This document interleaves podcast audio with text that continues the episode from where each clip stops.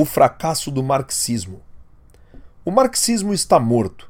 Isso é reconhecido em quase todos os lugares, com exceção dos campi universitários, entre os velhos esquerdistas indigentes e os desavisados especialistas da mídia. O sonho marxista está morto, escreveu Samuel Edward Conkin III. As instituições seguem em frente como zumbis decadentes, exigindo o desmembramento e enterro os coveiros do capitalismo se aproximam de seu próprio internamento. O marxismo falhou em muitas frentes, talvez em todas as frentes. Mais fundamentalmente, porém, seu fracasso foi econômico. O mapa da realidade de Marx, sua teoria de classes, foi fatalmente falho e sua economia apresentava as exatas medidas pelas quais sua filosofia poderia ser testada com a realidade o fracasso de sua economia levou inevitavelmente ao fracasso do marxismo em cumprir suas previsões políticas e históricas, escreveu Conkin. Lembre-se bem de que Marx delineou a história e não admitiu nenhum desvio significativo do curso determinado. Se a história não se desdobrar de acordo com o caminho determinado cientificamente, toda a estrutura teórica marxista desmorona o marxismo não conseguiu produzir um modelo viável de realidade. Por outro lado, conquistou os corações e almas de bilhões no século passado. Para sepultar Marx, é necessário lidar com seu sucesso aparente, não com seus fracassos. Seus pontos fortes devem ser superados, não seus fracos, caso os Rothbardianos radicais, os agoristas, esperem substituir sua visão como a principal inspiração da esquerda. O apelo marxista. O próprio Karl Marx afirmou que, se a história falhasse em sustentá-lo, ele admitiria que estava errado. A história fez seu julgamento. Assim como Ludwig von Mises previu em sua obra de referência Socialismo, 1922, em que a impossibilidade do cálculo econômico sob a teoria estatista marxista foi demonstrada, a economia de Marx fracassou terrivelmente.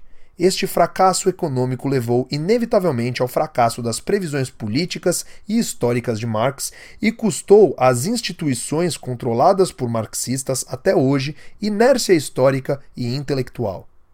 Mas o marxismo ainda conquistou os corações e almas de bilhões no século passado e continua a fazê-lo entre muitos até agora.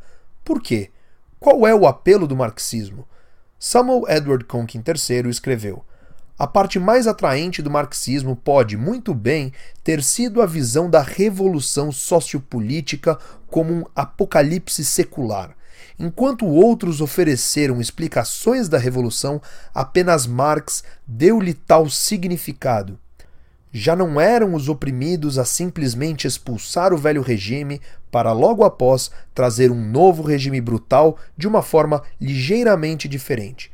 A revolução faria coisas tão grandes que nenhuma outra revolução seria necessária. A prestidigitação de Marx era, na verdade, profundamente conservadora. Uma vez que a revolução tivesse acabado, não haveria mais nenhuma outra. Até os monarquistas obstinados recuaram de tal homeostase. No entanto, a combinação era imbatível para motivar ativistas.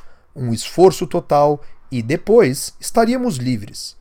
Apresentações mais realistas da revolução tendiam a excitar menos dedicação e comprometimento. Mas a verdade permanece. Hoje o marxismo está falido. Na esquerda, a fé se foi, a moral está baixa e o ativismo está paralisado. A esquerda precisa de uma nova ideologia para suplantar seu marxismo falido e desacreditado. O agorismo, a forma mais pura, mais consistente e revolucionária do libertarianismo, é essa ideologia suplantante. O agorismo pode motivar e direcionar a luta da subclasse contra as classes superiores e retornar à esquerda às suas raízes radicais históricas, anti-Estado, anti-guerra, pró-propriedade e pró-mercado.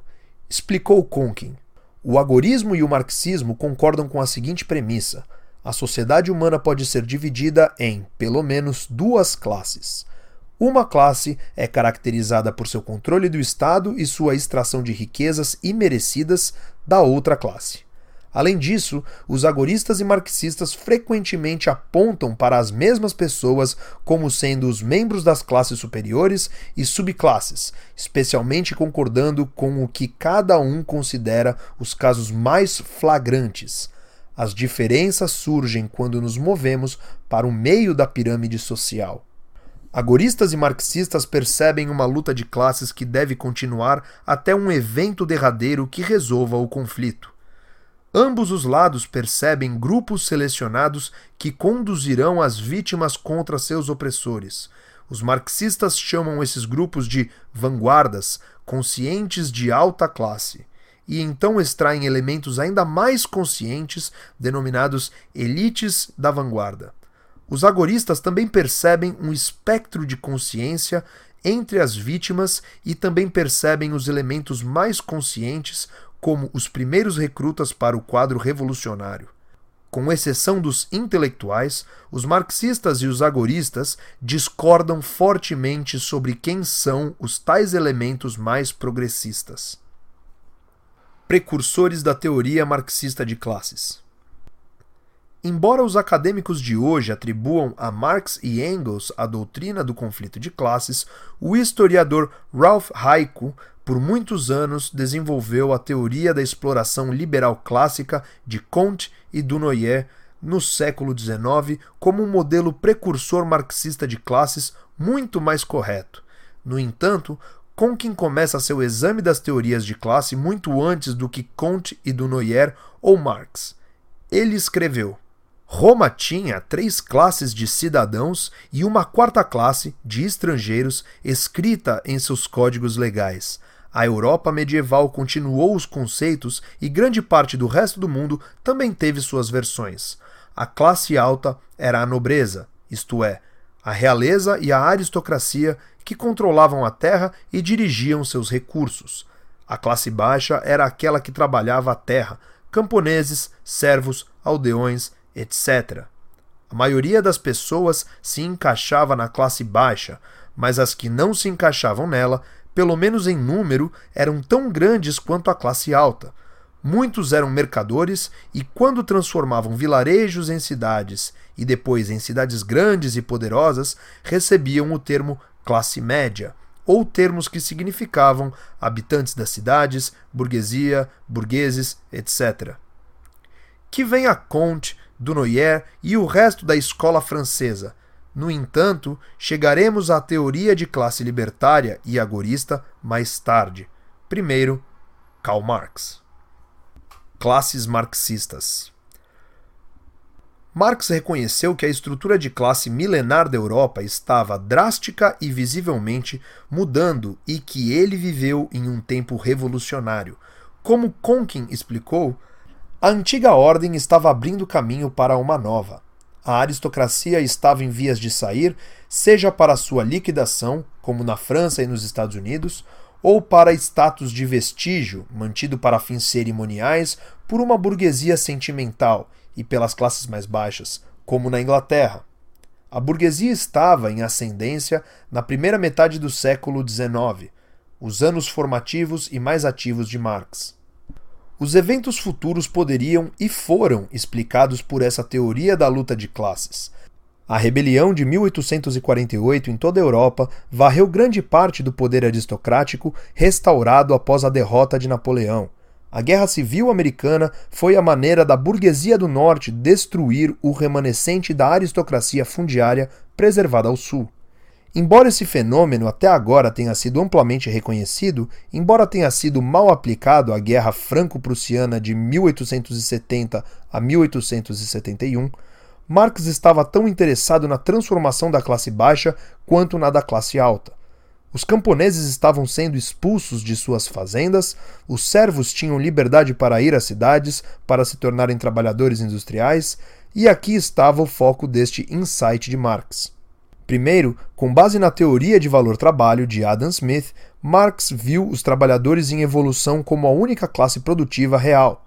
Ele viu a burguesia evoluir para um grupo menor e aristocrático que detinha a posse dos novos meios de produção, fábricas, linhas de montagem, sistemas de distribuição, transporte, etc. O mundo, dizia Marx, estava dividido entre uma classe improdutiva, a antiga burguesia, agora capitalistas, e uma classe produtiva, qualificada no uso de bens de capital, mas que não os possuía, o proletariado. Desta forma, o capital controlaria o Estado. Para Marx, esse era o mundo do futuro, como é evidente em seu presente. O segundo insight de Marx foi baseado no materialismo dialético de Hegel.